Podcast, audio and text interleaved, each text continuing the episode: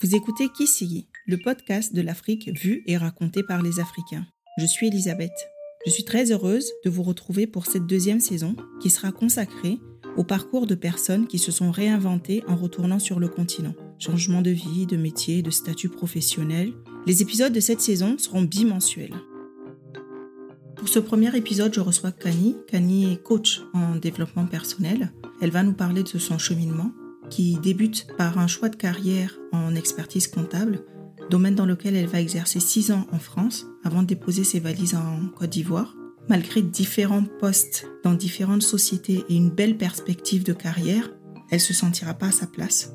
C'est à ce moment-là qu'elle décide de s'écouter, d'abandonner la peur et de choisir un domaine qui fait plus sens pour elle. Je vous souhaite une belle écoute. N'hésitez pas à partager et commenter cet épisode vos partages et vos commentaires pourraient aider quelqu'un.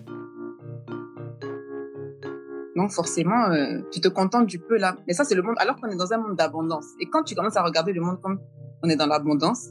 C'est important parce que je l'entends encore trop souvent. De dire oui, mais j'ai 35 ans, j'ai 40 ans. Si je laisse ça, qu'est-ce que je vais faire? Mais si tu ne laisses pas, tu ne sauras jamais ce que tu vas faire. On a tous l'impression qu'on va perdre. Déjà, je suis de Côte d'Ivoire. Je suis née en Côte d'Ivoire. Je suis franco-ivoirienne pour préciser. Donc, j'ai vécu en Côte d'Ivoire de ma naissance à mes à peu près 15 ans. C'est-à-dire que, on va dire, donc en gros, j'ai fait de la maternelle jusqu'à la seconde à Abidjan. Et puis, suite au coup d'État, en 99, on était parti en vacances euh, à Paris, donc l'été 2000. Et puis, on était censé revenir. Et puis, finalement, les parents ont décidé qu'on allait rester en France. En tout, je suis restée en 12 et 13 ans à Paris. L'année avant que je rentre, j'ai décidé de quitter mon travail. Donc, je travaille dans un cabinet d'expertise comptable. Et au bout de six ans, euh, j'ai décidé de faire euh, un break, de prendre une année sabbatique parce que j'avais eu un rythme très, très, très soutenu. Les études supérieures pour devenir euh, expert comptable sont, sont vraiment lourdes dans le sens où nos examens étaient en septembre. J'ai jamais eu vraiment de moment pour souffler. Et du coup, au bout de six ans, même si j'étais très reconnaissante pour euh, l'expérience que je que je vivais, mais il y avait des choses qui commençaient à me titiller. Donc euh, j'ai décidé et grâce à mon patron, j'ai réussi à faire une rupture conventionnelle. Donc ce qui m'a permis donc de quitter mon travail et de me dire je prends une année sabbatique. En fait, on a trois piliers dans la vie, c'est-à-dire qu'on a le travail, on a la famille et puis on va dire la relation amoureuse. Moi, mes parents, donc, ils sont restés. Donc, on est parti en 2000. En 2006, ils étaient rentrés à Abidjan. Donc, du coup, je vivais qu'avec ma sœur. Bon, j'avais mes grands-parents qui étaient là, mais pas à Paris, qui étaient un peu plus loin. Donc, j'avais quand même un cocon familial. Et au bout d'un moment, parce que j'avais du mal avec les hivers, honnêtement. J'avais du mal avec les hivers. Au bout d'un moment, je travaillais plus. Donc, j'avais plus mon travail. J'étais célibataire et ma famille n'était pas vraiment là. Et à un moment, je me suis dit, mais en fait, tu restes là pour quoi? Il y a rien potentiellement qui te retient concrètement en France. Alors que dans ma tête, moi, j'avais toujours prévu que j'allais rentrer à Abidjan. Je veux dire, je suis pas partie en France pour rester. Je suis partie en France pour faire mes études. Et puis j'ai commencé à travailler, donc je suis rentrée dans un enfin, dans un engrenage. je suis, je rentrée dans la vie active. Et puis je me suis toujours fait bon d'avoir une expérience en France avant de rentrer à Abidjan, quoi qu'il arrive. Là, en décembre, je viens à Abidjan, les vacances de décembre, je commence à faire deux, trois entretiens. Il y a un endroit où je fais un entretien avec une dame, une Française qui était dans l'école où moi j'étais avant. Où elle voulait vraiment que je commande. Pour moi, je devais revenir en avril. Et ils m'ont mis vraiment la pression. Je crois que je rentrée même en février à cause d'eux. Parce que vraiment, ils voulaient que je commence à travailler, ils voulaient que je commence à travailler. Donc, en fait, quand je suis retournée, je me suis dit, un hiver supplémentaire ça va pas le faire.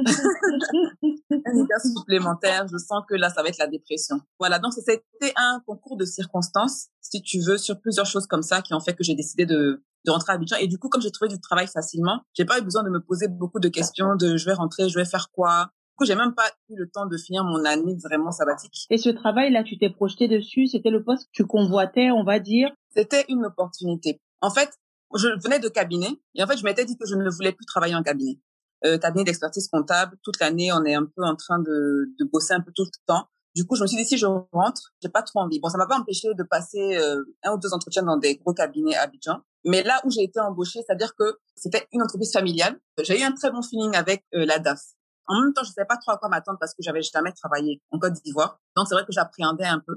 J'appréhendais un peu le retour. Mais en fait, elle avait dans, dans l'optique de me dire que euh, ce serait juste pour me former pour ensuite éventuellement prendre sa place. Parce que elle, elle, elle, allait pas rester longtemps. De toutes les façons, je le savais qu'elle resterait pas longtemps. Et elle, elle devait repartir en France. Donc, son, son, son expatriation parce que son mari devait repartir. Et donc, du coup, euh, je savais que il y avait opportunité éventuellement d'évoluer. C'était pas forcément peut-être mon boulot de rêve, mais je trouvais que ça correspondait quand même plus ou moins à ce que je recherchais. Ça se passe comment sur place? Les premières interactions, c'est toujours intéressant de savoir. Au début, ça se passe relativement bien. je mhm. dirais relativement bien. Parce qu'en fait, mon patron était très cool. Pas ma, DAF, hein, vraiment le grand patron et tout. Bon, il y a des petits fonctionnements dans l'entreprise qui ne me correspondent pas vraiment parce que je n'ai pas l'habitude du mode managérial, on va dire, de comment ça se passe en Côte d'Ivoire. Mais ce qui m'a causé le plus de soucis, c'est qu'ils avaient créé mon poste en fait. Du coup, au début, ils étaient en train de construire pour savoir hein, exactement comment j'allais matcher avec ce qu'ils recherchaient. Et comme je t'ai dit, en fait, la, la, la DAF qui m'a recruté partait. C'est pour ça qu'elle insistait pour que je revienne parce qu'elle voulait qu'on ait beaucoup de moments ensemble avant qu'elle parte. Du coup, j'ai une transition où, donc je suis arrivée, je suis restée un peu avec elle et en temps elle est partie, il y a un nouveau DAF qui est arrivé à midi, j'avais deux heures et demie de pause, j'avais le temps et tout, tout ça. Mais peut-être un peu trop de temps. C'est-à-dire que des fois, la fin de la journée, je l'attendais parce que euh, j'avais pas forcément toujours quelque chose à faire. En fait, c'est que j'avais envoyé mon CV dans plein d'endroits, en fait. Donc, c'est eux qui m'ont offert le boulot en premier. Mais pendant que j'étais là-bas, alors que ça faisait peut-être trois ou quatre mois que j'avais envoyé mes CV, donc depuis décembre, au mois d'avril, donc je reçois un coup de fil d'une grande entreprise qui me propose euh, un boulot, alors que ça faisait deux mois, je crois que j'étais chez eux, quelque chose comme ça. Et donc j'ai eu cette opportunité-là. C'est comme ça que la transition s'est faite entre le premier boulot et le deuxième boulot. Mais c'est pas comme si j'ai commencé à chercher quand j'étais en poste là-bas, mais comme j'avais envoyé dans plusieurs endroits, forcément, je me suis beaucoup focus sur mon CV. Sur ton CV, tu te dis toujours que ça fait toujours mieux d'avoir une expérience euh, dans une grande entreprise. Et comme ça restait quand même entreprise et que c'était pas cabinet, je me suis dit pourquoi pas? Donc euh, tu quittes l'entreprise familiale, tu te retrouves dans le, dans le grand bain. Et tu vois, c'est incroyable, c'est comment les choses se répètent. Je passe l'entretien avec un DAF, un super DAF franchement super DAF. J'accroche avec lui parce que je sens que il est carré, il sait où il va, nanana, nanana. Mais pareil, il me recrute et il s'en va. Oh. Par contre, non, j'avais mon N plus 1 qui restait. En fait, mon N plus 1 était à mon poste avant, si tu veux. Il montait. Et puis, donc, le DAF avec lequel moi je fais l'entretien, avec qui je trouve que franchement ça passe, parce que je vois que c'est un bosseur, il est carré et tout. Pareil, ben, le temps que moi j'arrive, ben, lui, il s'en va. C'est exactement le même schéma que dans l'autre, dans l'autre entreprise. Par contre, où j'ai déchanté, c'est que je savais pas qu'on pouvait bosser autant en entreprise. Je travaille, j'ai commencé à travailler beaucoup plus que même dans mon cabinet. Parce que j'explique, en fait, dans, dans le cabinet dans lequel je travaillais, en tout cas en France, c'est que c'est vrai qu'on avait des grosses périodes, mais c'était précis. C'est-à-dire que c'est de janvier à mai, juin, on a des gros moments. Donc, en fait, on est programmé pour ça. On sait que là, on doit délivrer. Et par contre, moi, mon patron, il avait vraiment, parce que comme lui venait de grosses boîtes, il avait toujours dit, je ne veux pas qu'on empiète sur les week-ends. C'est-à-dire, en six ans, j'ai dû aller travailler peut-être une ou deux fois le samedi. Par contre, en semaine, s'il fallait délivrer, on délivre. C'est-à-dire, s'il faut rester jusqu'à 20 heures, des fois 21h, 22 ça arrivait. Mais par contre, je veux dire, le jour où il n'y a pas de boulot, si tu as fini ton boulot, à 15 heures, tu peux rentrer chez toi. Donc, comme c'était un cabinet à taille humaine, parce que quand on a commencé au début, on n'était que trois. Moi, j'ai commencé euh, en alternance et quand je partais, on était une dizaine à peu près. Tu vois, donc moi, j'ai vraiment construit la structure avec lui et tout, tout ça. Donc, malgré tout, c'était un cabinet, mais c'était pas euh, le rythme ici, en tout cas à Abidjan. Déjà, on commence beaucoup plus tôt le matin. Moi, j'arrivais au bureau à 9h30 quand j'étais à Paris. Ici, j'arrivais au bureau à, 7h. Donc, j'arrive à 7h, je peux rester tranquillement pour une journée normale, 18-19 heures, journée normale, si c'est pas plus. Et je me suis rendu compte que je commençais à bosser énormément. Donc, quasiment le samedi, c'est devenu normal de travailler le samedi. Je suis restée quand même deux ans tu te rends pas compte, mais tu as plus de vie sociale, tu es fatigué tout le temps.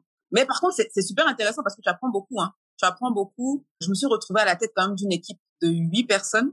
C'était un gros, gros challenge pour moi. Franchement, un gros, gros challenge pour moi parce que quand je suis rentrée en plus, déjà, j'étais une femme. j'étais une femme jeune parce que j'avais moins de 30 ans à l'époque, donc à un poste de responsabilité quand même, avec euh, huit personnes qui étaient tous plus âgés que moi. Donc, je venais de l'étranger, donc je venais de France, et en plus, je suis métisse. donc, en fait, c'est vrai que j'ai eu beaucoup de challenges, en tout cas. Ça se caractérise comment dans le boulot, ce challenge-là? Est-ce que ça fait partie d'une ambiance, c'est-à-dire c'est plutôt une énergie qu'on sent autour de soi, ou bien c'est physique, c'est frontal, c'est-à-dire c'est des choses qu'on te dit? Euh, C'est un peu des deux. C'est un peu des deux dans le sens où ça peut être des, des, petites choses. Moi, ça me fatigue à chaque fois qu'on me dit la blanche. Ça, c'est un truc. Moi, j'ai vraiment du mal avec ça. Mais tu vois, c'était pas, c'est pas forcément méchant. C'est pas forcément méchant. Après, si tu veux, l'historique, au fait, aussi de mon, c'est que dans mon, dans mon équipe, il y avait deux personnes qui avaient postulé à mon poste en interne. Je, je dirais pas qu'on me l'a dit frontalement, mais tu peux avoir des échos par ailleurs. Surtout, les méthodes de travail ne sont pas les mêmes. Donc, quand je parle de jeunesse, en mhm. Afrique, quand tu rentres, tu sais que les gens aiment beaucoup les salamalek. Moi, quand j'étais en France, c'est-à-dire que, par exemple, l'email, pour moi, était un outil de travail. Ici, ça a été vraiment challengeant d'utiliser ça. Alors que moi, je le faisais vraiment. En plus, on était comptable. Tu vois, comptable, c'est garder des traces. Email, c'est des traces. Justement, que ce soit avec mes, enfin, les, les clients extérieurs à, l'entreprise et intérieurs. C'est-à-dire que c'est des traces et surtout, ça permet de suivre l'évolution de tous tes collaborateurs. Je veux dire, comme tu vois déjà les journées que je faisais, je n'arrivais pas à faire déjà tout ce que j'avais à faire. Si en plus, à chaque fois, au lieu d'envoyer un mail, tu dois te lever et aller parler aux gens et leur, tu vois. Donc, en fait, il y a eu tout ce côté culturel là aussi à prendre en compte dans la manière de travailler. Quand tu n'es pas interne à l'entreprise, tu viens de l'extérieur, forcément, déjà, eux, ils ont créé, leur, leur cocon existe parce qu'en fait, ils avaient quasiment entre 10 et 20 ans de maison chacun. Il y a vraiment beaucoup, beaucoup, beaucoup de choses. Donc, ça peut être parfois des petits trucs, mais c'était pas frontal. C'était pas direct, quoi. Peut-être que j'aurais préféré même peut-être que ce soit direct. des fois, c'est peut-être plus facile euh, à gérer. Donc, si tu veux, le temps d'adaptation, et puis aussi, il y a le logiciel que je maîtrisais pas, tu vois. Donc, en fait, des fois, tu peux sentir que tu peux avoir un peu de rétention, de trucs comme ça. Euh, bon, au début, hein, au début, honnêtement, après, euh, je me suis très bien entendue avec mon équipe, c'est vrai que le temps d'adaptation au début est challengeant est vraiment challengeant. Mais bon, je, je pense que mon côté, euh, on, on en y reviendra plus tard, mais avec le travail que je fais aujourd'hui, dans l'humain, je suis assez bonne quand même, je pense. Et au-delà de mon équipe, euh, j'ai créé des liens vraiment dans toute l'entreprise avec tout le monde. C'est-à-dire, j'arrivais le matin, euh, en tout cas, j'avais un bon feeling global, même si si on, on, peut revenir après sur la manière de manager, sur le climat social de l'entreprise, c'était un autre sujet. Mais moi, dans mes relations personnelles, je trouvais que je m'en sortais pas si mal. Toi qui es métisse, tu viens de France avec ton diplôme, est-ce que parfois on a parfois l'impression que c'est plus facile? Parce que tu me dis qu'il y a des gens qui, ont postulé à ton poste. Est-ce que ces gens ont eu l'impression que c'était trop facile pour toi? C'est vrai que je n'ai jamais pensé à cette question, mais sûrement, tu sais, quand tu viens de l'extérieur, on me l'a jamais exprimé, mais il y a toujours le petit côté, c'est bon, c'est une belle femme, tu vois, peut-être que c'est plus facile pour elle. Mais ça n'a jamais été exprimé clairement. Ça n'a jamais été exprimé clairement parce que de toutes les façons, à un moment, tu es dans le job, tu es dans le job. Il faut délivrer derrière. Donc, en fait, je pense que peut-être au début, en fait, je pense qu'au début, il y a toujours des a priori. En fait, quand on se connaît pas, mais de mon côté comme de leur côté, tu comprends? Chacun a ses, a ses a priori. La, la, la différence, moi, j'avais l'impression que j'étais rapide et des fois, il y avait des choses qu'il fallait demander et redemander et redemander. Mais la, la chance que j'ai eue, l'entreprise dans laquelle je travaillais était, était carré d'écouter des procédures. Que je voulais en venir, c'est que le niveau d'exigence de travail était supérieur à tout ce que j'avais vécu avant. Parce que on doit clôturer. Il y a des, il y a des dates précises. Donc, en fait, et souvent, je disais ça et, les gens ils rigolaient. Moi, quand il y avait des jours fériés, ça me posait problème. Parce que un jour férié et un jour non travaillé. Même si je suis employé, mais le truc, c'est que quand tu dois, quand tu as une date à délivrer quelque chose, c'est le même nombre de jours dans le mois, en fait, à chaque fois. Donc, quand il y a un ou deux jours en moins, ça te fait un ou deux jours en moins de, de, de travail de toi et de ton équipe. Et donc, ça vous met en retard sur le travail à délivrer. C'est je dis que quand on bossait les week-ends, c'est pas juste parce que truc et tout, c'est qu'il y avait du taf. Donc c'est pas du tout, euh, on rentre pas du tout dans le prototype de l'Afrique où les gens sont limite en train de traînasser pour aller chercher une, feuille à l'imprimante et tout. Là, vous n'aviez pas le temps, il y avait vraiment du travail à bloc. Il y avait les deux. Il y a forcément toujours une ou deux personnes peut-être qui doivent récupérer le truc des autres, mais en gros, dans, dans l'équipe quand même, chacun avait son domaine. Donc en fait, chacun maîtrisait son sujet. Mais des fois, ça peut bloquer, s'il y a un qui est un peu plus lent, ça peut bloquer tout un processus. Tu vois, donc des fois, faut taper un peu sur la table. Moi, c'est pas mon style. Peut-être que ça m'a porté préjudice parce qu'un jour, on m'a dit que j'étais trop gentil. Et peut-être que c'est pour ça que finalement, j'étais pas à ma place. Mais c'est vrai que le fait que ce soit carré, chacun connaît son taf et chacun sait faire son taf. En gros, quand même, chacun sait faire son taf. Mais quand tu rentres comme ça, tu rentres, tu vas vivre en famille ou bien tu rentres, tu prends ton appartement? Moi, j'ai vécu en famille. Pourquoi? Déjà, il y a le changement de salaire.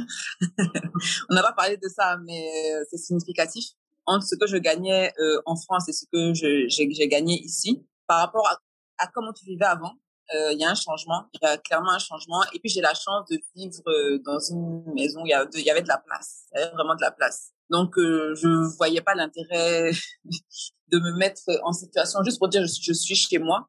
Donc j'ai eu cette chance-là que mes parents m'accueillent chez eux. Donc ça, c'était aussi le... Et puis, en fait, aussi, c'était le côté d'être aussi, je suis rentrée en partie aussi pour être aussi en famille, d'une certaine manière. C'est le choix que j'ai fait. Et puis, qui correspondait à mes réalités aussi. À tes réalités financières. Là, on parle argent. Donc, c'est pas l'argent qui t'a fait rentrer. C'est pas parce qu'on t'a donné un gros salaire que tu es rentré. J'ai perdu un salaire en rentrant. Vraiment, significativement quand même. Et euh, après deux ans de travail, qu'est-ce qui t'amène à changer finalement de métier?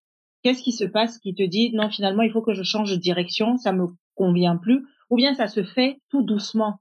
Alors ce qui s'est passé, quand j'ai quitté l'entreprise au bout de deux ans, je n'ai pas changé directement de travail. La transition a été brutale pour moi. Déjà, premier point, pendant deux ans, j'ai eu, je, ne saurais te dire combien d'arrêts maladie. Au moins entre 6 et 8.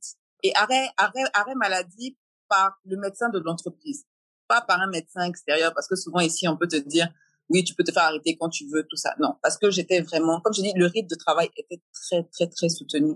Tu as du stress, donc tu dors pas beaucoup, euh, tu manges pas forcément correctement. Donc il y a beaucoup de choses qui sont accumulées comme ça. Dans, on va dire, donc mon corps était en souffrance. Et à chaque fois que j'étais malade, tu te dis tout le temps c'est un palu, c'est un truc. Tu fais des analyses, il y a rien. en tout cas dans les analyses, il y a rien qui sort. Mais tu, tu es fatigué, ton corps n'y arrive.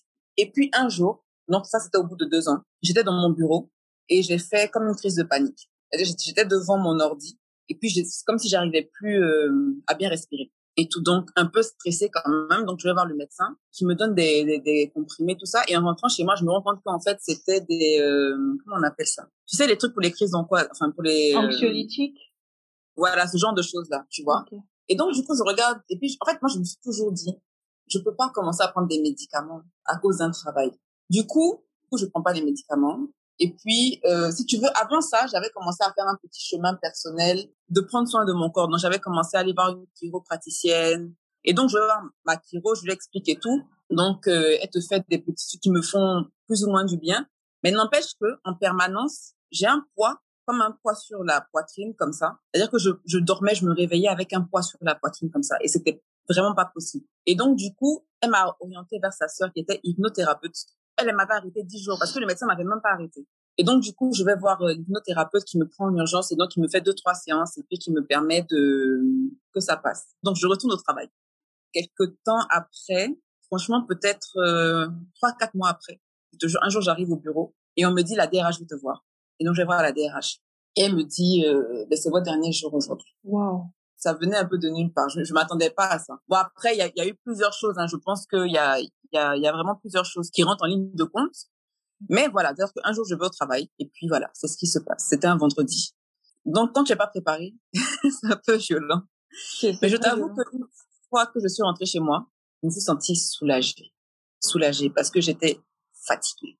J'étais vraiment fatiguée, fatiguée, fatiguée, fatiguée. C'est pour ça que je dis que ça a été quand même brutal parce que je pense que de moi-même, je l'aurais jamais fait. Clairement, je l'aurais jamais fait. Tu vois, j'avais déjà posé mes vacances, je devais partir et tout. C'est deux, deux, trois semaines avant que, avant que je voyage. Et puis, dans le week-end, quand je me suis dit, tu sais quoi, va quand même un message à ton équipe parce que lundi, ils vont arriver, tu seras pas là. Donc, même si tu n'as pas voulu leur dire, parce que le temps que toi-même tu digères l'information et tout, je dis, envoie leur quand même un message pour qu'ils sachent que demain, ils vont arriver au bureau, tu seras pas là. Donc, j'ai envoyé un message et tout. Après, on s'est, on s'est, on s'est revu, on a, on a fait, c'est pas, je dis que quand, quand je suis partie, j'ai gardé vraiment contact avec tous les membres de mon équipe, alors que c'était pas gagné du tout au début. Hein. C'était vraiment pas gagné au début. Et donc, du coup, j'ai envoyé un message pour leur dire, ben, demain, voilà ce qui s'est passé. Lundi, je serai pas là. Et donc, tout le monde est vraiment tombé des nues.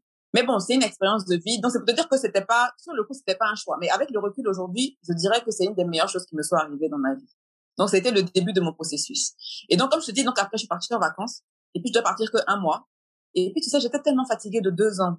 De deux ans vraiment où mon corps était, tout dont j'ai profité, je me suis bien promenée et tout. Et puis, je devais rentrer fin juin, début juillet, je crois, à Abidjan. Mes parents m'ont dit, tu sais quoi, toutes les façons, juillet, août, c'est pas le moment où on recrute. Donc, profite pour te reposer, en fait. J'étais à Paris. J'étais retournée à Paris une seule fois, mais je suis restée même pas une semaine.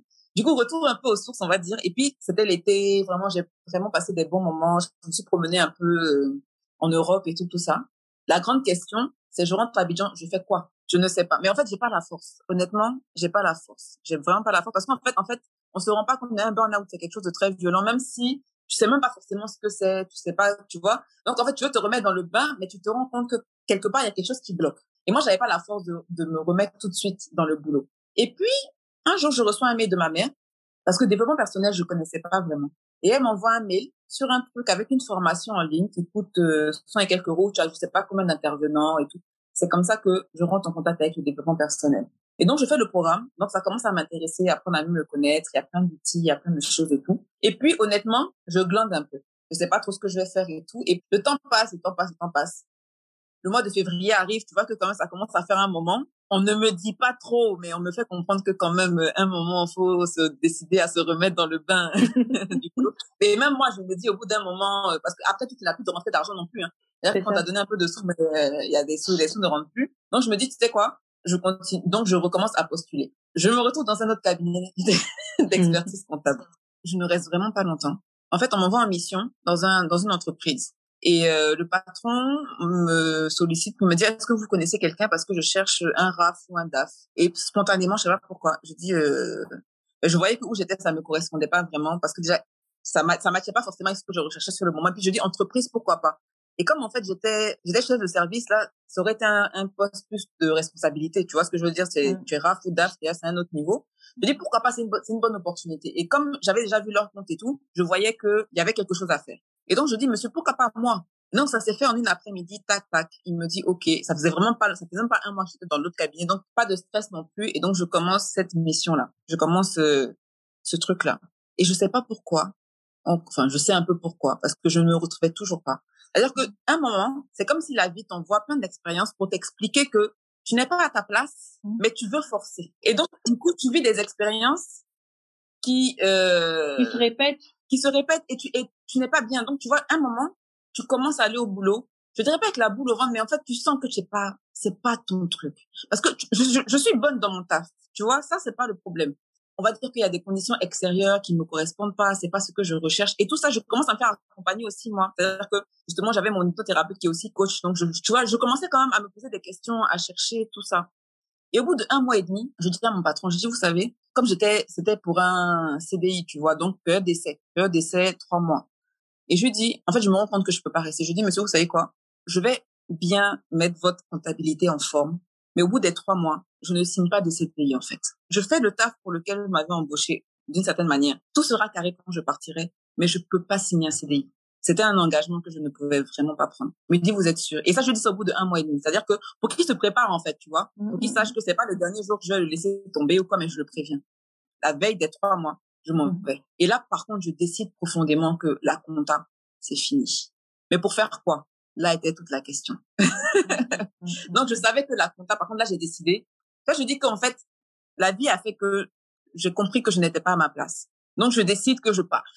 Bon, j'avais la chance, comme je dis, j'étais pas mariée, j'avais pas d'enfants. Et mes parents m'accueillaient chez eux. J'avais des économies quand même de côté.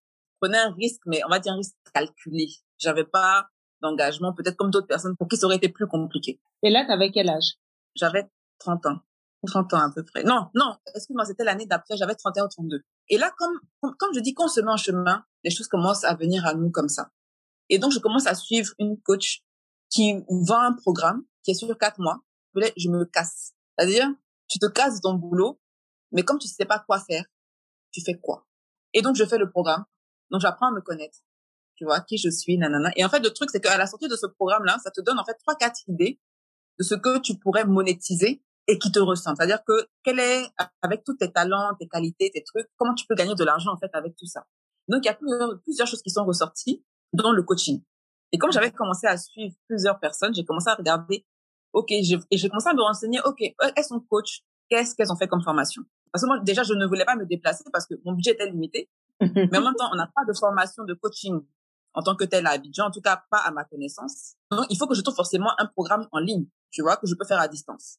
Et donc, ça tombe bien. Je vois qu'elle a été formée dans une, dans un, dans une école qui est entre la France et euh, la Suisse.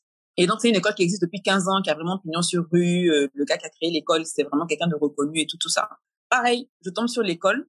C'est l'année de leurs 15 ans, je crois. Donc, ils font un truc, 50% de réduction sur euh, les frais d'inscription. Tu vois, quand je dis les, vraiment, les choses commencent comme ça à se mettre en place. Donc, je m'inscris. Le, programme dure à peu près un an. Voilà comment Kani devient life coach. Et là, quand tu deviens life coach, à un moment, tu as dit, je me sentais pas à ma place. Et tu sens que petit à petit, tu arrives à, à fit dans cette, euh, dans, dans cette place. Là, honnêtement, je sais que je suis à ma place. En fait, en vrai, ce que mmh je n'ai pas raconté, c'est que quand j'ai eu mon bac en 2002, j'ai toujours été très intéressée par tout ce qui était psychologie. J'étais abonnée même au magazine Psychologie, donc c'est-à-dire que c'est un truc qui m'a toujours intéressée. Mais à l'époque, en 2002, coaching et tout, ça n'existait pas. Et moi, comme je te dis, j'avais la vision que je voulais rentrer en Côte d'Ivoire. Je voulais rentrer à Abidjan. Et à l'époque, en tout cas, je ne connaissais pas. Je me suis dit, mais tu vas aller faire psychologie, tu vas être psychologue, c'est bien. Mais je ne voyais pas le débouché, en tout cas au niveau économique, de dire je vais rentrer à Abidjan, je vais être ici. Je ne je n'avais pas la vision. En vrai, si je regarde avec la rétrospective, en guillemets, mon accident de parcours, c'est la compta. Mais la compta correspondait beaucoup à mon caractère parce que je suis quelqu'un de très organisé, de carré, de... mais je, n'ai jamais, en fait, je suis jamais allée au boulot en disant, ouais, la compta, je suis épanouie dans ce que je fais. Mais j'étais bonne. J'étais bonne parce que j'étais carré, que j'étais bonne en maths, tout ce que tu veux, tu vois. Donc, les chiffres, c'était pas un truc. Et puis, il y avait le côté accompagner les gens, tout ça là. Donc, en fait, c'était très intéressant. Mais je suis pas allée au boulot en me disant, oui, non, là, c'est, je suis trop bien dans ce que je fais. Tu vois? Donc, en fait, quand je regarde en rétrospective, c'était déjà là. Le life coaching ou la psychologie, ou tu vois, après, on peut, on peut décliner ça de différentes façons. Mais c'était déjà une envie que j'avais. C'est juste qu'à l'époque, je ne voyais pas bien ce que je pouvais faire avec concrètement. Donc, en 2017, c'est différent. 2017, c'est différent parce que le monde a changé et que tout ce parcours-là, peut-être pour revenir à mes premières amours, en fait, en fait. Et donc là, je sens que je suis à ma place. Mais déjà, surtout, je sens que je suis à ma place, mais surtout, je fais le travail sur moi. Et c'est là que c'est très intéressant d'apprendre à se connaître, savoir qui on est. Parce que quand tu fais tout ça, tu comprends pourquoi il y a plein de choses, en guillemets, qui ont marché ou qui n'ont pas marché dans le passé. Et c'est pour ça que souvent les gens me disent, mais tu as eu du courage de faire ce changement-là de, de vie. Et moi, je dis, c'est pas du courage, c'est que moi, la vie ne m'a pas donné le choix. C'est comme ça que moi, je le ressens aujourd'hui. Est-ce que tu veux expliquer brièvement, finalement, le coaching, c'est quoi? Parce qu'il y a toutes sortes de coachs maintenant. Nous, nous tous, on est très connectés sur les réseaux. On suit des coachs qui nous engueulent. On suit des coachs qui prient. On suit des coachs qui insultent. Finalement, c'est quoi le coaching? Tout ce que tu dis est vrai. Dans le sens où, honnêtement, aujourd'hui, je, en fait, je veux, je, je veux pas non plus encourager des gens à n'importe qui à devenir coach. Moi, je pense que déjà, ça doit être en nous. Mais ce que je dis souvent aux gens, c'est qu'aujourd'hui, moi, j'ai mon diplôme, mais aucun de mes clients ne m'a jamais demandé à avoir mon diplôme. Souvent, on fait les choses pour se rassurer soi-même. OK? Mais le diplôme est important parce que ça te donne un cadre. Tu vois, comment il y a la déontologie aussi du, du, du, du coaching et tout. Mais tous les styles de coach que tu as cités, pour moi, il y a des coachs pour tout le monde. Moi, je suis mon coaching correspond à certaines personnes. J'ai beaucoup de mes clients qui me disent qu'ils aiment chez moi parce que je suis douce, truc et tout, tu vois. Quand tu vois Tony Robbins, euh, les Américains, ils sont, tu vois ce que je veux dire. Et en fait, il y a des gens qui ont besoin de ça. Il y a besoin, il y a, des gens, si tu es trop doux avec eux, ils vont pas avancer. Tu vois, il y a des gens qui ont besoin que on les, peut-être on les insulte, je sais pas si c'est si c'est la bonne méthode. Mais tu vois ce que je veux dire? Donc en fait, chacun peut se, se reconnaître dans un coach. Et surtout, en fonction de, de, où tu en es dans ta vie, tu peux avoir différents types. Moi, je te dis, au fur et à mesure, les gens que j'ai commencé à suivre au début, il y en a, par exemple, celle dont je t'ai parlé, je dis que j'ai fait son programme, le premier programme que j'ai fait, je la suis jusqu'à aujourd'hui parce qu'elle m'inspire. Mais il y, a, il y a des gens que j'ai suivis pendant des périodes et aujourd'hui qui ne m'inspirent plus. Donc, le coaching en tant que tel, qu'est-ce que c'est? Le coaching, c'est accompagner quelqu'un à atteindre un objectif en passant à l'action. Sans action, il n'y a pas de coaching. C'est pas de la philosophie, c'est pas les grandes phrases. On passe à l'action on passe à l'action. Parce que le coaching, si on passe pas à l'action, c'est pas du coaching. C'est en fait, c'est d'aller d'un point A à un point B. Donc pour aller au point B, il faut forcément que tu passes à l'action pour avoir un résultat. Maintenant, mon coaching à moi en particulier, c'est-à-dire que au fur et à mesure de moi mes expériences et de la formation que j'ai reçue, aujourd'hui, il y a une petite partie où j'essaye de comprendre quand même. Donc, je suis pas psychologue, je n'ai pas la formation de psychologue, mais si tu veux, pour moi, le, le psychologue et le coach sont complémentaires. Le psychologue va être plus dans comprendre pourquoi on agit comme ça. Et le coach va être, OK, même si on comprend pas forcément pourquoi tu agis comme ça, mais on doit agir quoi qu'il arrive pour changer les choses. Tu vois? Donc, en fait, les deux peuvent être complémentaires sans être en opposition. Moi, je, me définis en tant que life coach aujourd'hui parce que je trouve que c'est plus simple pour que les gens comprennent ce que je fais. Mais même moi aujourd'hui, là, j'ai pas un titre. Je peux te dire par contre comment je travaille avec mes clients. Mais je pense qu'en fait que chaque coach a son style finalement parce que il y a, y a le tronc commun qu'on nous apprend tous donc, il y a quand même des méthodes. Hein, je veux dire, tu sais qu'on doit définir un objectif, on va vers l'objectif. Donc, il y a, y, a, y a des grandes lignes, mais après, on est tous des êtres humains. Et en fait, pourquoi quelqu'un vient travailler avec toi? Il vient pas travailler avec toi parce que tu as fait telle école. Il vient travailler avec toi pour la personne que tu es. Comment choisir son coach? Avec tout ce panel de coachs, avec tous ces styles-là Moi, je pense qu'il faut l'observer déjà. Parce que bon, maintenant, tout le monde on est connecté. Hein. Tu vas voir sa page Instagram, sa page Facebook. Tu peux voir les témoignages des autres clients tu peux voir, euh, tu vois, il y a quand même beaucoup de données qui sont extérieures au coach que tu peux commencer à voir. C'est être connecté à soi. Je pense que nous sommes ça à l'intérieur de nous. On a, on a ce sentiment-là, ça passe ou ça passe pas. Il y a des gens qui ont besoin, comme je dis, comme tu dis, il y en a, on doit crier, on doit truc. Il y a des gens qui, qui aiment ça. C'est-à-dire que toi, tu dois te poser la question, qu'est-ce que je recherche aujourd'hui chez un coach? Mais c'est en expérimentant aussi que tu peux savoir si ça te correspond ou pas. Mais déjà, quand tu vas commencer à suivre plusieurs coachs, tu pourras affiner.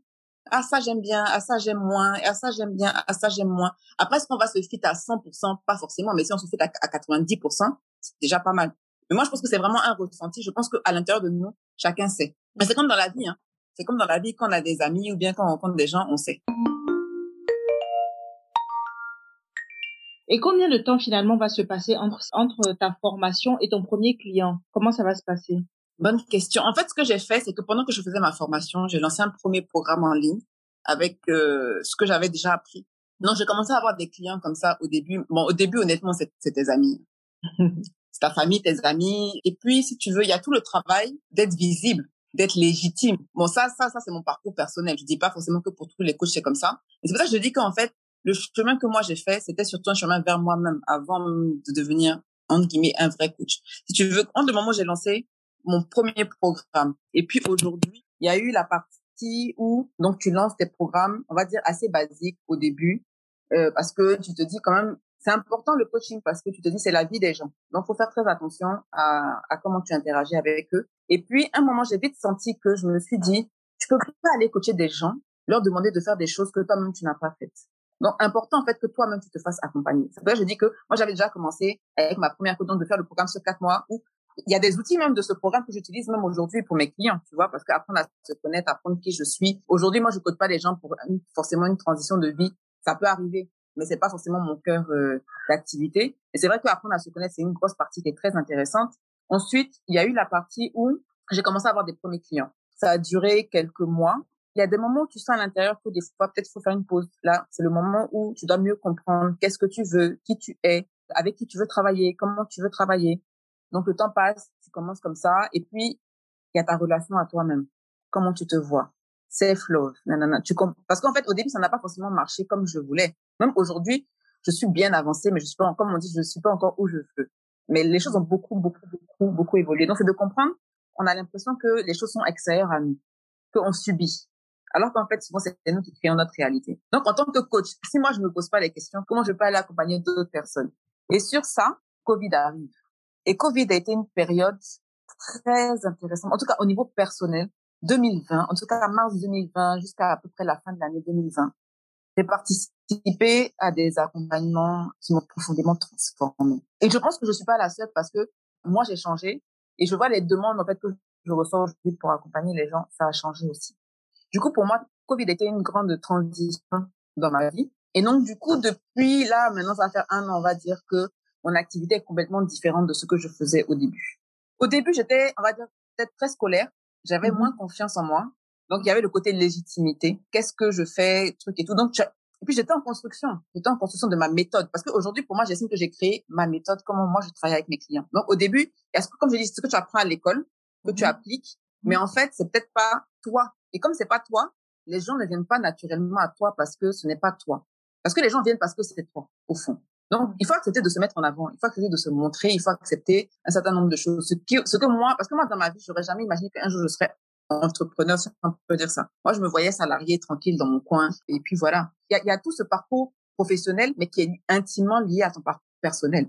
Et donc, c'est tout ça qui fait de moi la personne que je suis aujourd'hui. Et, et toutes les expériences que j'ai vécues, par contre, avant, me permettre d'être la coach que je suis aujourd'hui. Si j'avais pas vécu tout ça, donc déjà, il y a le fait de prendre une année sabbatique. Donc, ça veut dire que j'ai commencé à faire un peu mon self-love sans me rendre compte. Mm-hmm. Après, je dis, je rentre à Abidjan, c'était une décision. Des fois, les gens de l'extérieur peuvent ne pas comprendre des, des choses. Mais aujourd'hui, ça, ça, ça fait sens, l'enchaînement de tout ce que j'ai vécu. Tout ce que j'ai vécu en entreprise me permet aujourd'hui d'accompagner des gens qui peuvent vivre la même chose en entreprise, qui ont vécu des difficultés. Euh, le fait de changer de voie, c'est aussi une expérience que je peux partager. Après, on, peut parler là, on parle boulot, mais ça peut être aussi dans les relations amicales, les relations amoureuses, les relations familiales. En fait, tout ce que tu as vécu dans ta vie, c'est des expériences qui font qu'aujourd'hui, tu peux comprendre et que tu peux accompagner. Ça fait toi la personne que tu es aujourd'hui et qui te fait toi la coach que tu es aujourd'hui, enfin, la coach que je suis aujourd'hui. Donc, euh, il y a rien à ajouter, au contraire.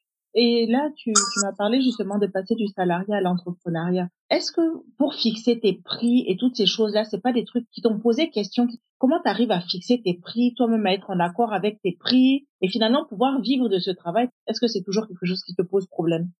Non, aujourd'hui, j'arrive beaucoup mieux.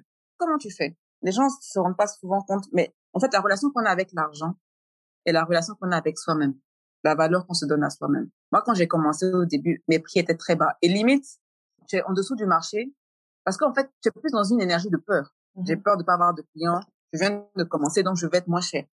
Et puis, comme c'est le début, tu sais pas encore ce que toi-même tu vaux. Tu n'as pas encore de résultats avec des clients, tout ça. Donc, il y a beaucoup de choses qui te, qui te challenge. Quand j'ai commencé aujourd'hui, j'ai doublé mes prix, mon taux horaire. Donc, avec euh, une évolution, euh, j'ai changé deux fois, on va dire. Et pourquoi j'ai réussi à changer? Parce que déjà, plus tu travailles, plus tu vois tes résultats. Et plus tu vois les résultats que tu as sur la vie des gens, plus tu vois qu'il y a de la valeur dans ton travail. Donc, en fait, c'est réussir à fixer un prix qui, en même temps, respecte donc le temps que tu passes. Parce que moi, par exemple, quand je fais une heure avec un client, j'ai quasiment une heure de préparation. Bon, pour ceux qui savent, c'est que je donne des exercices d'une semaine à l'autre et je suis assez accessible pour mes clients. Je les abandonne pas en une séance. Bon, après, je, dis pas qu'il faut qu'ils m'appellent toutes les deux minutes. Mais tu vois, donc, en fait, au-delà de une heure que tu factures, il y a, y a du travail derrière. Donc, en fait, c'est de fixer un prix qui ne te frustre pas. Et, ça, comme je dis, tu vois, ça revient à la même chose que je disais tout à l'heure, tu le sens. Après, tu t'adaptes aussi, il y a quand même le marché. Le marché existe. Donc, en fait, tu dois trouver un prix qui n'est pas complètement déconnant avec les prix que les gens font autour de toi. Mais c'est pas pour ça non plus que tu dois te fermer. Si toi, tu connais ta valeur, que tu sais le résultat que tu obtiens avec un client, je veux dire, il y a des coachs qui facturent des montants euh, exorbitants. Tu, tu es depuis 10 ans, 15 ans, 20 ans. Ton expérience, c'est ça que tu factures en fait. Où les gens pensent que c'est facile ou bien tout, c'est parce que tu as eu toutes ces années-là. C'est ton expérience que tu factures finalement. Tu vois? Donc en fait, c'est de pas se sentir frustré. Parce que la, la, partie où tu vas facturer et tu te sens frustré, tu fais pas du bon travail. Et au-delà de ça, pour que tu fasses du bon travail, il faut que tu puisses vivre de, ton activité. Si tu ne vis pas de ton activité, tu as un stress. Et ce stress-là fait que tu ne peux pas être à 100% avec tes clients au moment où tu travailles avec eux. Donc, en fait, tu vois, donc c'est un équilibre entre vraiment beaucoup de choses qui te permet à la fin. Faut pas facturer en fonction de, de, tes, de tes frais. Hein. C'est pas ça le point. Hein. Pas parce que j'ai besoin de temps, donc je facture tant. C'est qu'est-ce que j'apporte à mon client, quels sont les résultats que j'obtiens avec mon client, et surtout d'être totalement transparent. Le client ne le force pas à payer. Hein. Il connaît les tarifs avant de payer. Donc, c'est de trouver la cohérence entre tout ça. Tu as combien de temps depuis ton premier client aujourd'hui On a combien d'années? J'irais trois ans. Je suis vraiment bien mmh. depuis un an. Enfin, je, moi, j'estime que c'était depuis un an que je suis vraiment une vraie, une vraie coach. à, 100%. Et tu vis de cette activité-là? Le problème, c'est que ça peut être assez irrégulier. Bon, c'est entrepreneuriat, donc ça peut être irrégulier. Mais n'empêche que quand même, il y a, y a des mois où euh, j'arrive au salaire que j'avais quand j'étais dans ma grosse entreprise quand même. Mais malgré tout, comme je t'avais dit, pour moi, j'estime que c'est bien, mais c'est vraiment pas ce que je vise aujourd'hui. Comment tu te sens aujourd'hui? Aujourd'hui, je suis heureuse et épanouie. non, je suis heureuse et épanouie. Et pour rien au monde, je voudrais changer. Franchement, pour rien au monde. Il n'y a pas des moments où tu te dis, bon, finalement, est-ce que je vais pas aller reprendre un peu ce, ce travail pour lequel j'ai... Non, impossible contraire, tu sais, quand je pense à ça, j'ai une boule au ventre. C'est un stress direct. Aujourd'hui, tu te rends compte que ça fait des années maintenant que je me réveille le lundi et que j'aime le lundi. J'aime le lundi matin. Un truc que j'aurais jamais pensé possible dans ma vie. j'aime le lundi matin. Et des fois, même quand le week-end arrive, je suis un peu triste. Mais est-ce que ton père, par exemple, il comprend qu'on puisse passer de la comptabilité à un métier aussi abstrait finalement que le coaching Même s'ils ne m'ont pas forcément encouragé. en tout cas, ils m'ont jamais découragé. Ils ont toujours été là. C'est-à-dire, comme je dis, tu vois, je vivais chez ma mère et, mon beau-père. Ils m'ont, ils m'ont vraiment soutenu parce que sans eux, je, peut-être que j'aurais pas eu le choix. Ça, c'est vraiment le, le, premier point. Donc, au début, ça devait être abstrait, mais même au début, c'était peut-être abstrait pour moi aussi. Hein. Mais aujourd'hui, c'est complètement différent. Aujourd'hui, je ne dirais pas que je coach mes parents, mais si, parce qu'ils me suivent et que d'une manière ou d'une autre, je les influence et que j'influence même tous les gens autour de moi. Tu vois ce que je veux dire? Donc, les gens commencent à voir la vie différemment parce que euh, moi, j'ai fait ce travail-là et donc je, je, partage ça autour de moi. Donc, aujourd'hui, même mon père, moi, tu sais ce que mon père m'a dit un jour? Il m'a dit, mais si on avait su, j'aurais fait ça après le bac. Aujourd'hui, il n'y a rien de plus valorisant pour moi. Quand je travaille avec une cliente ou un client, parce que j'ai des hommes aussi, j'en ai pas beaucoup, mais j'ai des hommes. et quand je vois les résultats qu'ils ont, il y a rien de plus valorisant quand tu as aidé quelqu'un à être bien dans sa vie, quoi. Pour moi, hein, comptabilité, tout ça, là, c'est bien. Je dis pas, franchement, pour moi, aujourd'hui, je vois pas qu'est-ce que je pourrais faire qui m'apporterait plus d'épanouissement. Mais est-ce que le tour gratuit paye? Est-ce que quand tu dis les choses, tu, tu donnes les méthodes gratuitement aux gens, est-ce qu'ils suivent? Par rapport à quelqu'un qui paye pour obtenir le résultat? En fait, ce que je donne gratuit là, honnêtement, euh, je vais pas dans le cas parce que honnêtement, tu sais, pour un vrai résultat, moi je dis souvent avec mes clients là, un vrai résultat pour foncer un accompagnement de six mois. Tu vois, donc même si je discute avec quelqu'un pendant une heure, je peux lui donner des petites clés, mais c'est pas ça qui va changer sa vie. honnêtement, c'est pas ça qui va changer sa vie. Et je partage beaucoup de gratuits. Hein. Moi, je sais que j'ai des gens avec qui j'ai des discussions. Et puis, quand tu dis d'une personne à une autre, c'est différent. Il y, a, des gens qui me suivent et je sais qu'ils ont, ont, eu beaucoup de changements dans leur vie. Mais ça dépend de toi. C'est que le peu que je partage, est-ce que tu appliques? C'est simple. Tu peux lire mes trucs tous les jours. Et même, tu peux être mon client. Parce que, comme je dis, moi, j'ai, moi, j'ai obligation de moyens, j'ai pas obligation de résultat. Le résultat, là, ça dépend de mon client. C'est pas moi qui peux aller faire le travail pour lui. Donc, il y a des gens qui me suivent et qui ont des gros changements de vie parce que ce que je partage avec eux, ils s'appliquent, tu vois. Il y a des niveaux différents dans sa vie. Donc, il y a des gens qui n'ont pas besoin de grand choses pour avoir des résultats. Tu vois, donc, en fait, il n'y a pas de, de, de, réponse uniforme vraiment à ça. Mais moi, je sais que par contre, il faut que je me discipline pour dire c'est mon travail, quoi. C'est mon travail. Et c'est vrai que tout le monde fait ça. Tout le monde fait ça. C'est pas parce que j'ai passé une heure avec quelqu'un que je, je peux lui donner beaucoup. Mais pour un changement, un réel changement. C'est pour ça que si tu veux, au début, par exemple, je faisais des, des séances à l'heure. Je facturais à l'heure. Aujourd'hui, je travaille en forfait. Et je veux des gens qui veulent s'engager pour un changement profond.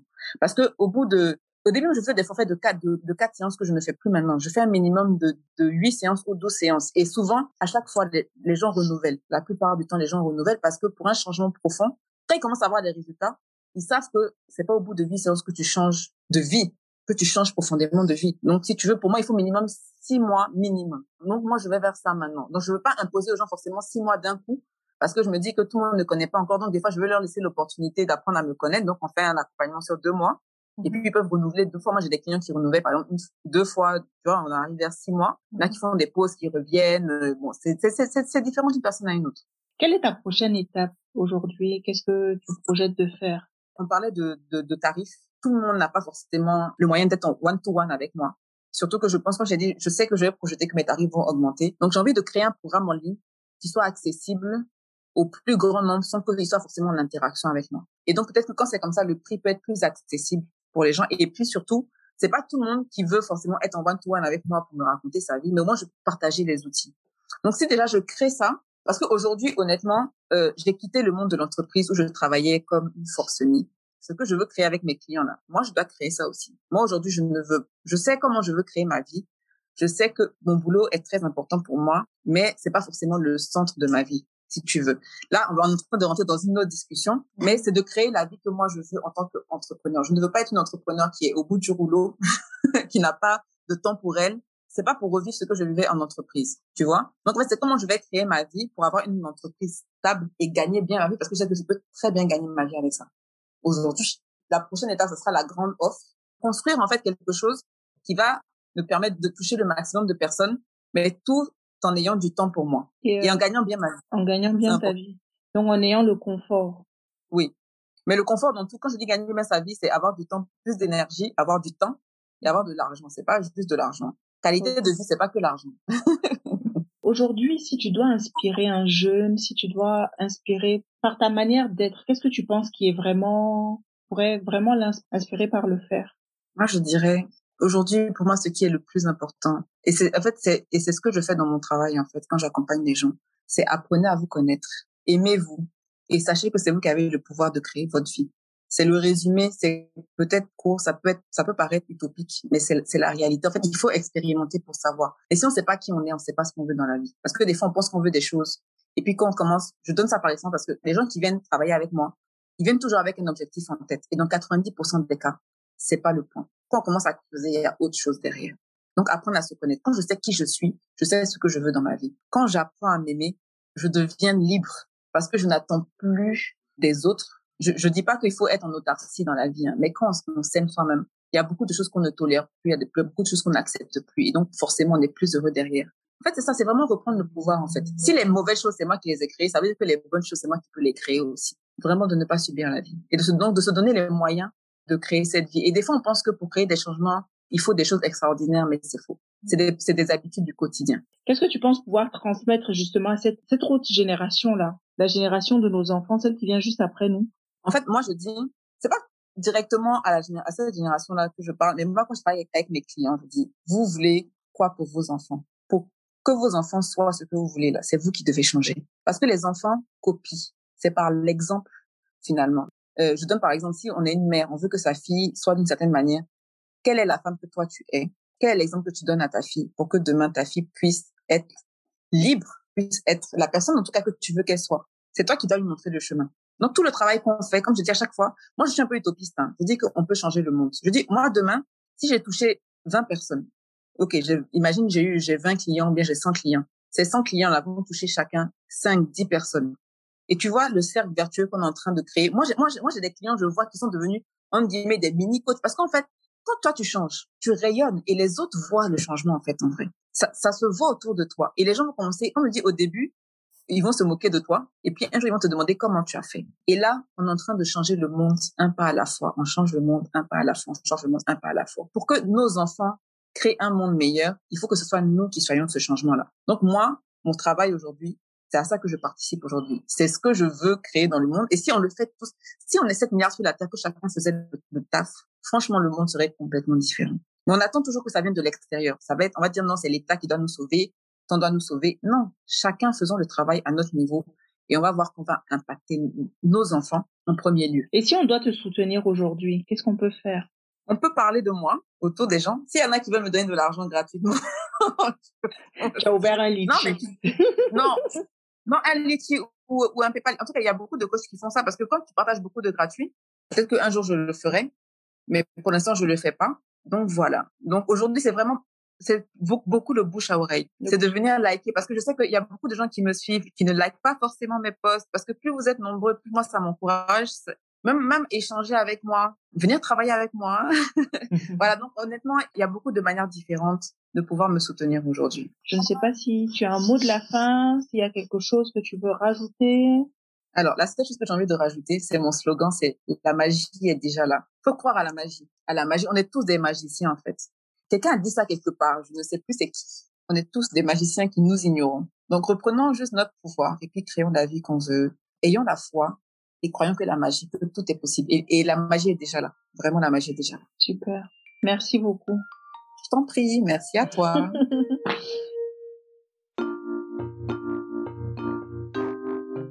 Nous arrivons à la fin de cet épisode avec Kani, que je remercie. J'ai fait appel au service de Kani en 2020 quand je venais d'aménager en Australie et que deux mois après les frontières fermaient pour euh, la Covid. Kani m'a aidé à clarifier ma vision et à passer à l'action dans un moment justement où l'action était difficile à faire parce qu'on était en confinement, on ne savait pas où le monde allait.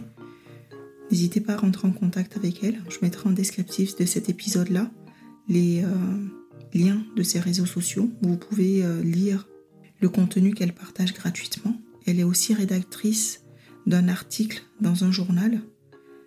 Donc euh, vous verrez toutes les différentes flèches qu'elle a à son arc. Prenez soin de vous. On parlera toujours santé mentale dans deux semaines avec euh, une coach sportive. D'ici là, prenez soin de vous. N'hésitez pas à partager et à noter cet épisode sur Apple Podcast et Spotify.